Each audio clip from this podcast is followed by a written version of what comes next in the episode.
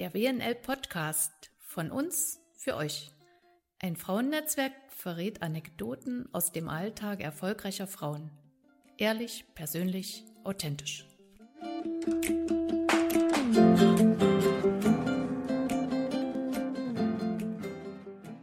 Aus dem ganz normalen täglichen Alltag und aus dem täglichen Wahnsinn freue ich mich heute, Frau Maxi Stamer bei uns zu haben. Ich verrate die Überschrift noch nicht, weil die macht es dann besonders spannend. Frau Stamer, erstmal schönen guten Tag und stellen Sie sich kurz vor. Ja, schönen guten Tag alle zusammen. Mein Name ist Maxi Karine Stamer. Ich habe noch einen zweiten Namen, aber das ist auch okay. und ich bin ähm, seit 20 Jahren Steuerberaterin und Gesellschafterin und Geschäftsführerin einer großen Steuerberaterkanzlei in Bergisch Gladbach-Bensberg. Wenn ich höre große Kanzlei und Partnerstrukturen, dann drängt sich mir die Frage auf, wie viele Frauen? Ja, wir sind zurzeit fünf Partner, äh, sechs Partner, Entschuldigung, und fünf männliche Partner und eine Frau, das bin ich. Und das seit 20 Jahren. Aber wir kriegen, äh, wir werden wahrscheinlich ab 1.1., oder das ist auch schon beschlossen, zwei junge Damen als neue Partnerin aufnehmen, worauf ich sehr stolz bin, dass ich das geschafft habe. Warum denken Sie, war das so oder ist das so, diese ja schon männliche Dominanz an der Stelle? Ja, ich denke, das ist deswegen so, weil Frauen immer ein Problem haben, äh, mächtig zu sein und auch ähm, ja, Verantwortung zu übernehmen. Also das habe ich immer in der Vergangenheit so erlebt. Wie meinen Sie das? Ja, der, die Frauen haben ein großes Problem mit dem Begriff Macht, also mächtig zu sein. Ich habe mal zu einer Freundin gesagt, ähm, Macht ist geil. Und dann war die völlig schockiert und hat gesagt, wieso, das ist doch furchtbar. Und dann habe ich gesagt, nein, wieso, das ist doch total toll. Macht bedeutet, dass du selbstständig bist, dass du eigenbestimmt bist. Und was auch noch ist, ist, dass Macht was mit Erfolg zu tun hat. Wenn du erfolgreich bist, bist du auch mächtig. Du wirst bewundert, du kannst Dinge bewegen oder andere Dinge bewegen, die andere nicht bewegen können. Und deswegen ist Macht einfach geil. War das schon immer so? Ich erinnere mich an eine Episode als Studentin. Ja, das stimmt. Ähm, das war ich als Studentin, habe ich schon gefühlt, dass ich gerne selbstständig sein möchte. Ähm, ich habe als äh, Studentin bei den Wirtschaftsprüferlehrgängen gearbeitet, als Werkstudentin, habe dort die ähm, Buchhaltung gemacht und habe die äh, Unterlagen vorbereitet. Und dann war der Professor Braunschweig, der ist schon lange nicht mehr unter uns, der Professor Braunschweig, ganz toller, honorige Person, meinte immer mir sagen zu müssen, was ich zu tun habe. Und ähm, dann habe ich immer gesagt, warum sagt der mir das? Der muss mir das nicht sagen. Ich weiß das schon, was ich zu tun habe. Und ähm, in dem Moment wusste ich schon, ich glaube, ich muss mich selbstständig machen, weil dann sagt mir keiner, was ich zu tun habe, dann entscheide ich das selbst. Das ist ja nun schon ein paar Jahre her. Inzwischen gehen wir mit dem Wort Macht ja schon durchaus ein bisschen anders um, aber immer noch nicht selbstverständlich. Und deshalb weiß ich von Ihnen, dass Sie sich dem Thema Frauen und deren Weg, sage ich mal, zum Erfolg oder Macht, Schrägstrich, auch immer, wie auch immer man das definieren will, besonders widmen und sich auch ja, in Vorbereitung unseres Interviews besonders damit beschäftigt haben. Und ähm, Sie haben dem Ganzen auch eine Überschrift gegeben, die ich sehr schön finde. Sagen Sie uns dazu nochmal was. Ja, es geht ja um selbstständig werden, um Gründung eines selbstständigen, einer selbstständigen äh, Existenz. Und da habe ich gesagt, Frauen gründen besonders. Man könnte auch sagen, Frauen gründen anders als Männer im Nachsatz. Gut, also zum einen dient es dazu, uns Frauen Mut zu machen. Zum anderen gehen wir aber auch ganz deutlich auf die besonderen Fragen ein, die Frauen stellen, auf die besonderen Dinge, die zu berücksichtigen sind. Und deshalb widmen wir uns heute sehr weiblich einem Thema, über das man genauso gut auch ähm, ohne Geschlechterspezifik reden kann. Aber bei den Frauen treten noch mal ein paar besondere Fragen auf. Und deshalb bin ich sehr froh, dass Sie uns die heute so ganz speziellen Blickwinkel bieten wollen. Ähm, ja, Sie doch einfach mal an. Was sind denn diese Besonderheiten? Ja, also ich bin auf diesen Titel gekommen, was ist denn anders, was ist besonders bei den Frauen? Frauen haben äh, auf Selbstständigkeit einen komplett anderen Blickwinkel. Sie sind soziale Wesen, das erlebe ich immer wieder, sind sehr stark auf Sicherheit bedacht, weniger risikofreudig und was auch die Besonderheit ist, dass Frauen nicht unbedingt für die Existenz der Familie aufkommen müssen. Das heißt, meistens oder oft ist ein Mann im Hintergrund, oft auch hochqualifiziert in ähm, sehr verantwortlichen und auch äh, gut bezahlten Stellungen. Das ändert sich jetzt auch wieder etwas. Also es, es ist da wirklich auch ein Umdenken, aber in der Vergangenheit war das so. Und viele Frauen, die ich erlebt habe, die in die Selbstständigkeit begleitet haben, wollen natürlich auch arbeiten, weil die natürlich auch eine Erfüllung in ihrem Beruf haben und ähm, sich ja auch da verwirklichen wollen und da auch ihre, ihren Erfolg haben und damit auch ihre Macht, weil so bin ich auch dann, als wenn ich was, was verdiene, bin ich ja unabhängig auch wieder von meinem Mann. Ja? Dennoch, wenn Kinder da sind, kommen immer sehr, sehr viele Bedenken. Ja? Ähm, Bedenken sind dazu da, um sie zu zerstreuen von jemandem, der schon viel dazu erlebt hat und wahrscheinlich auch ein paar Tipps mit auf den mhm. Weg geben kann. Sie haben jetzt verschiedene Herangehensweisen beleuchtet, wie welche Wege der Selbstständigkeit es gibt oder wie ich mich als Ärztin niederlassen, selbstständig machen, mhm. wie auch wie verwirklichen kann. Sagen Sie uns dazu ein paar Worte. Ja, zunächst einmal bin ich hingegangen äh, bei meinen Gedankengängen und habe mich gefragt, ähm, was habe ich denn für verschiedene ähm, Formen der Selbstständigkeit und wie bin ich geprägt dadurch? Was, was wird da erfüllt? Was, welche Fragen muss ich mir stellen? Wie eigenständig möchte ich wirklich sein? Wie eigenverantwortlich möchte ich arbeiten? Wie selbstbestimmt bin ich in, einer, in dieser Selbstständigkeit? Ähm, muss ich alles alleine machen? Also selbstständig immer alles alleine machen? Ähm, wie vereinbare ich äh, mit einer bestimmten ähm, Gesellschaftsform oder auch einer, einer, einer, Selbstständigkeit auch die Familie und Beruf? Das sind ja alles Fragestellungen, die sich die Damen stellen. Und ähm, ja, und wie ist das finanzielle Risiko? Ist ja eben auch die Frage. Und wie mutig muss ich sein, um in die Selbstständigkeit zu gehen? Und da gibt es halt verschiedene Formen der Selbstständigkeit. Und beleuchtet habe ich also für Ärzte und Zahnärzte äh, in dem Heilberufsbereich insbesondere die Neugründung und Übernahme einer Einzelpraxis. Wenn ich hier diese Kriterien drüber stülpe, die ich gerade genannt habe, ist natürlich eine Neugründung und die Übernahme einer Einzelpraxis ist das höchste Risiko, was ich habe. Ich bin auf mich allein gestellt, habe aber natürlich auch auf der anderen Seite die höchste Selbstständigkeit. Ja, also ich bin da von keinem abhängig. Es sagt mir keiner, was ich zu tun habe. Ich kann die Praxiszeiten bestimmen, wie ich will. Ich kann ähm, auch die Stunden äh, bestimmen, wie ich will. Also das heißt, ich kann sagen, ich arbeite nur 30 Stunden Teilzeit und keiner redet mir da rein. Das ist also die höchste Form der Selbstständigkeit, aber auch die höchste Form des Risikos, wenn ich in die Einzelpraxis gehe.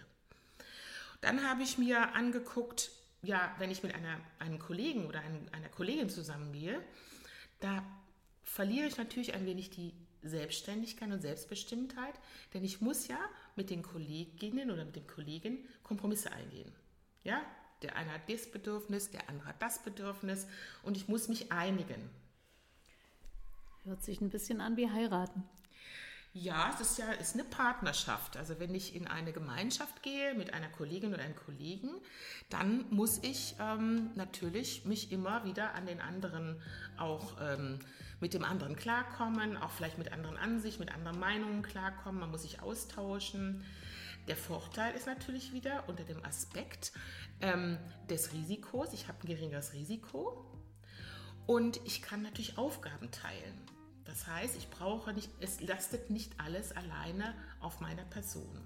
Und deswegen ist das auch nach meinen Erfahrungen die häufigste Form der, Zusammen des, des, der Gründung von Frauen, dass man sich zusammentut. Meistens sind es Studienkolleginnen oder irgendwelche äh, Freunde oder Freundinnen, also mit denen man schon oder mit denen man auch schon zusammengearbeitet hat in der, in der, in der Klinik Und dann tut man sich zusammen und gründet dann Praxen oder kauft Praxen und ähm, teilt sich das Ganze. Das sind eigentlich so die, die, die, die Hauptformen, die ich äh, sehe bei den Frauen bisher.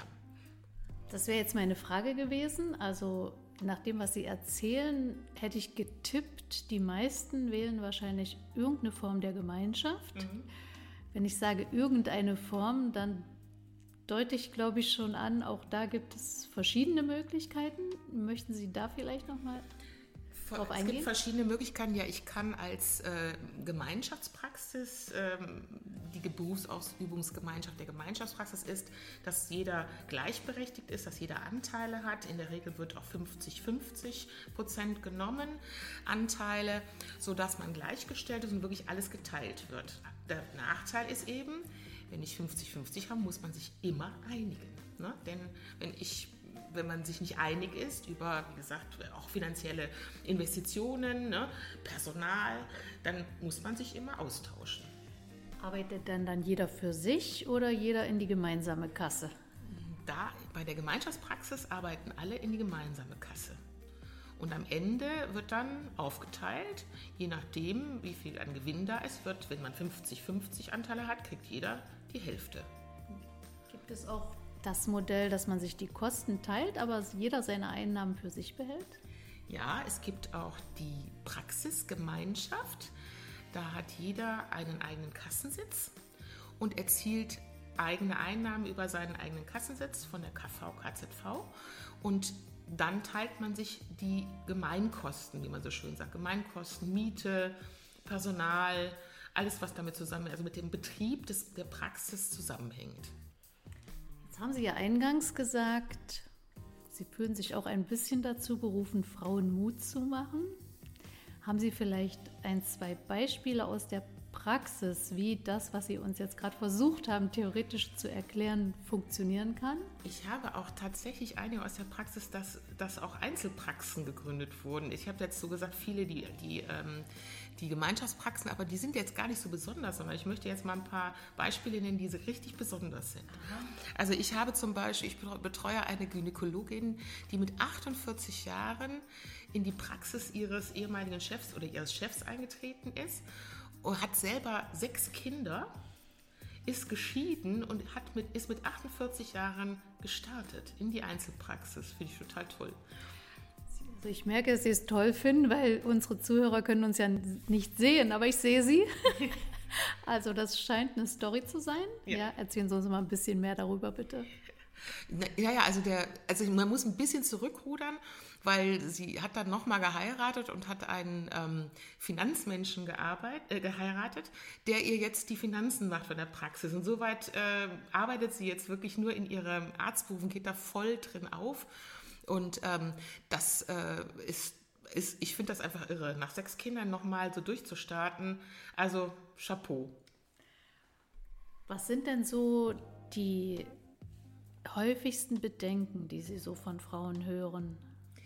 Die häufigsten, also ich wollte eigentlich noch ein paar andere. Äh, Ach ja, gerne, her mit so den schön, Beispielen, also, ja. Also ich finde auch so schön ähm, das Beispiel mit, der, ähm, mit dem Rollentausch. Also auch hier die Ärztin Mitte 40 äh, kauft eine Einzelpraxis. Äh, der Mann war bisher Vollzeit tätig, sie hat sich um die zwei Kinder gekümmert und äh, die, der Mann macht jetzt Hausmann, beziehungsweise kümmert sich auch um die Finanzen und um, um, die, um die Buchhaltung der Praxis und sie arbeitet voll. Also das finde ich auch irre, also wie man das auch so hinbekommt in der, in der Partnerschaft, dass das funktioniert.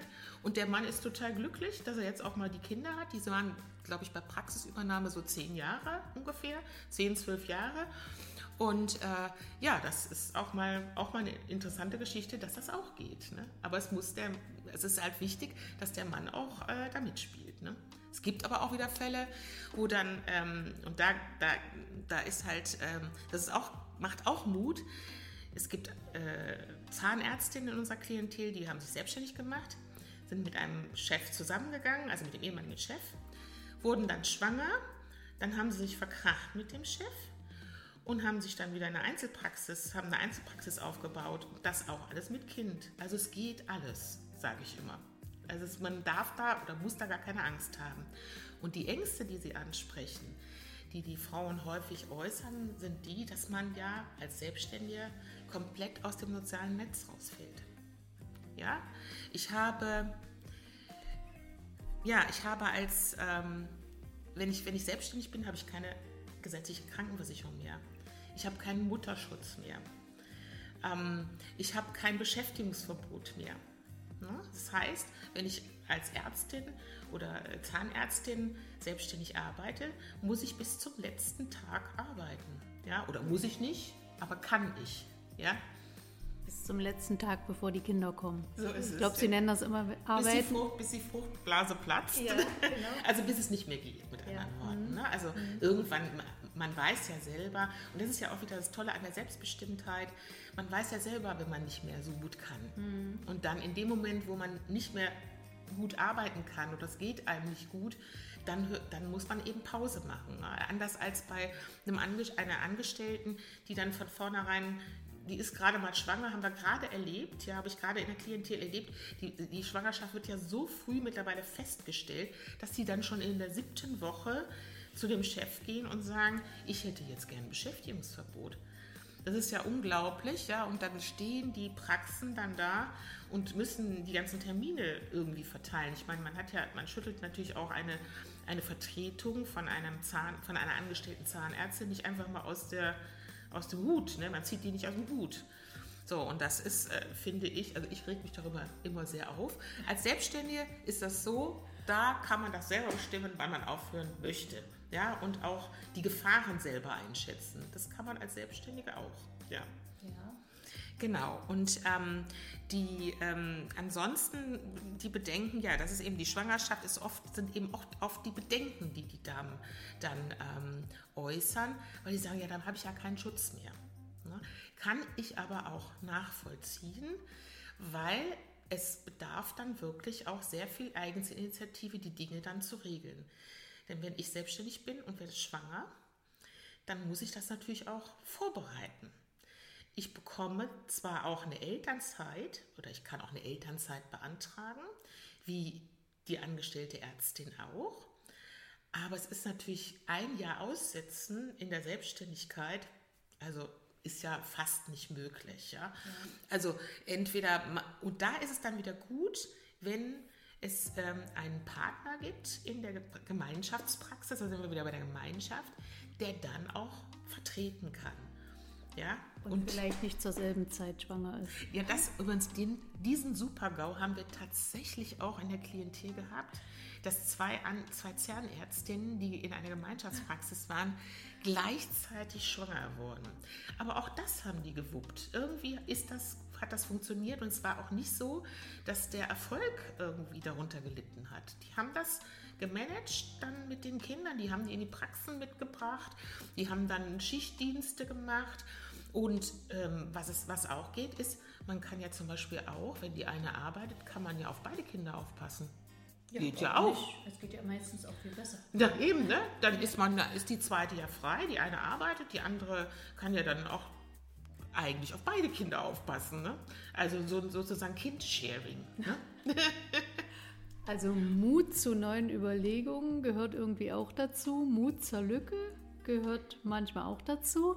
Ich stelle mir jetzt vor, in Ihrem Alltag, da kommt die junge Frau zu Ihnen oder zwei oder drei und haben die Idee, wir gründen jetzt eine Praxis. Es ist ihnen gelungen, die von dem Thema Macht zu begeistern und die Bedenken zu zerstreuen. Und dann geht es ja aber eigentlich erst richtig los. Ja, wie komme ich zu einer Einzelpraxis? Wie mache ich das? Also die Einzelpraxis, also eine Praxis suchen oder die Selbstständigkeit ist natürlich bei einem, bei einem Humanmediziner schon mal deswegen eingeschränkt, weil wir ja äh, einen eingeschränkten Kassensitz haben. Das heißt, ich muss ja erstmal jemanden finden, der seine, seine, seine Praxis abgibt. Eine Neugründung ist heutzutage fast unmöglich, gibt es nicht mehr. Also mich irgendwo niederzulassen. Erstmal gibt es ja beschränkte Kassensitze, das als Privatpraxis vielleicht noch, aber das ist natürlich auch äußerst schwierig, sich nur mit Privat, also privat niederzulassen. Funktioniert in ein paar äh, Richtungen schon, also bei Hautarzt zum Beispiel kann ich mir das ganz gut vorstellen, weil man ja sehr, sehr viel ähm, privat abrechnen kann. Äh, beim Zahnarzt geht es auch noch weil ich ja auch da viel privat absetzen, äh, abrechnen kann. Aber letztendlich auf der grünen Wiese eine Praxis neu zu gründen, ist immer, raten wir in der Regel ab. Das heißt, ich kaufe dann eine Praxis oder wie sieht das aus? Ja, ich kaufe eine bestehende Praxis und um diese Praxis zu kaufen, muss ich mir die erstmal anschauen den Abgeber natürlich kennenlernen. Ich muss mir den Standort vor allen Dingen anschauen und ähm, gucken, ist das das, was ich wirklich will. Wenn ich jetzt eine Einzelpraxis ähm, übernehme, muss ich auch noch für mich genau überlegen, diese Kriterien, die ich halt angesetzt habe dafür, kann ich das schaffen? Schaffe ich das finanzielle Risiko alleine zu, äh, zu tragen? Ähm, schaffe ich auch alleine die gesamte äh, Organisation der Praxis? Ähm, kann ich die Verantwortung alleine schultern? Auch wenn ich noch zwei halbwüchsige Kinder zu Hause habe zum Beispiel. Also diese Fragen stelle ich dann tatsächlich auch den Frauen, was die wirklich möchten. Und da kommt es natürlich dann darauf an, auch auf die Größe einer Praxis. Wenn ich ja eine große Praxis übernehme, dann muss ich genau diese Fragen mir stellen, schaffe ich das auch? Ja. Wir haben, wenn ich das recht sehe, mich, haben uns in den letzten Minuten so beim Thema Einzelpraxis kaufen, übernehmen, gründen oder wie aufgehalten. Sie sprachen ja vorhin schon an, es gibt auch noch andere Modelle. Wie läuft es da, wenn ich mich entscheide, naja, Einzelpraxis ist jetzt vielleicht nicht meine Lösung, ich suche ein bisschen näher, ich will das anders machen, auf mehrere Schultern verteilen. Wie läuft es dann? Naja, es gibt die, einmal die Möglichkeit, in die Praxis meines Chefs einzusteigen. Wenn ich vorher dort schon angestellt war, ist das relativ ähm, überschaubar, weil ich die Praxis schon kenne. Ich kenne die Patienten, ich kenne die Angestellten, ähm, ich kenn, kenne die Abläufe der Praxis und dann ist halt die, äh, ist das Risiko nicht mehr so groß, das zu übernehmen. Und wenn ich jetzt sage, okay, ich schaffe aber diese Praxis alleine nicht, kann man ja oder kann die Frau, kann Frau, wir reden ja von Frauen, kann Frau ja auch eine Kollegin mit dazu nehmen. Also in der Praxis, wo ich jetzt eben schon erzählt habe, diese hautärztliche Praxis bei dem Rollentausch, die hat dann auch eine Kollegin mit dazugenommen nach einer Zeit, nach drei, vier Jahren, weil die gesagt hat, die Praxis gibt so viel her, ich nehme noch eine Kollegin dazu. Ich kann aber natürlich auch beim Start direkt mit einer Kollegin die Einzelpraxis übernehmen und eine Gemeinschaftspraxis zum Beispiel gründen. Das geht ja auch. Die zweite Möglichkeit ist, wenn ich mir Partner suche oder Partnerinnen, ist in eine bestehende Praxis einzutreten, was ich eben sagte, wo der, wo der Chef noch mitarbeitet, oder ähm, in eine Gemeinschaftspraxis einzutreten, die ich noch nicht kenne. Das ist aber auch wieder mit Risiken verbunden, weil ich ja meine Partner nicht kenne. Auch hier wieder gibt es viele, viele Beispiele, dass die Partner, Partnerin oder Partner sich über ja erstmal gut verstehen und danach eine Zeit lang, nach einer Zeit lang haben die dann auch Probleme. Sie mögen mir verzeihen, dass ich das nicht weiß. Für Sie ist das natürlich tägliches Geschäft, aber eine Praxis kann man ja nun nicht im Supermarkt kaufen. Jedenfalls ist mir da noch nicht so was derartiges passiert. Wo, wo bekomme ich denn das her? Was mache ich dann? Ja, der Praxismarkt, das hängt davon ab, ähm, ja, es gibt, gibt verschiedene Foren natürlich, wo ich Praxen, wo, es, wo, es, wo Praxen ausgeschrieben werden. Das ist bei den, bei den Kassenärztlichen Vereinigungen, bei den KZV. Ähm, dann gibt es Praxisbörsen bei Banken. Es gibt Praxisbörsen bei ähm, ähm, Dentalausstattern zum Beispiel. Da muss man sich einfach ähm, orientieren auf verschiedenen Ebenen. Es gibt auch Zeitschriften, wo Fachzeitschriften, wo Praxen ausgeschrieben sind. Also es geht eigentlich, es ist auch ein langer Prozess, eine Praxis zu finden. Das wäre jetzt noch meine Frage gewesen. Also es geht natürlich wahrscheinlich auch so, wie man in Köln sagt, man kennt sich und man hilft sich. Also wenn man irgendwo was hört, äh, ist sicherlich auch gut, diesen Hinweisen nachzugehen. Wie lange braucht man denn im Schnitt von der ersten Idee bis ich habe jetzt was, ich weiß jetzt, welchen Weg ich gehen will? Das ist sehr unterschiedlich. Manchmal kommt die Praxis ganz schnell zu jemandem, aber häufig, also planen sollte man immer zwei bis drei Jahre. Wir haben uns heute einen kleinen Überblick verschafft, wie die Entscheidung fallen kann und wie man den Weg bis zur eigenen Praxis geht. Und um sie noch zum Schluss ein bisschen genauer kennenzulernen, unsere Zuhörerinnen sehen das jetzt nicht, aber ich bitte Sie von diesen Karten, die hier liegen, eine zu ziehen und uns diese Frage zu beantworten.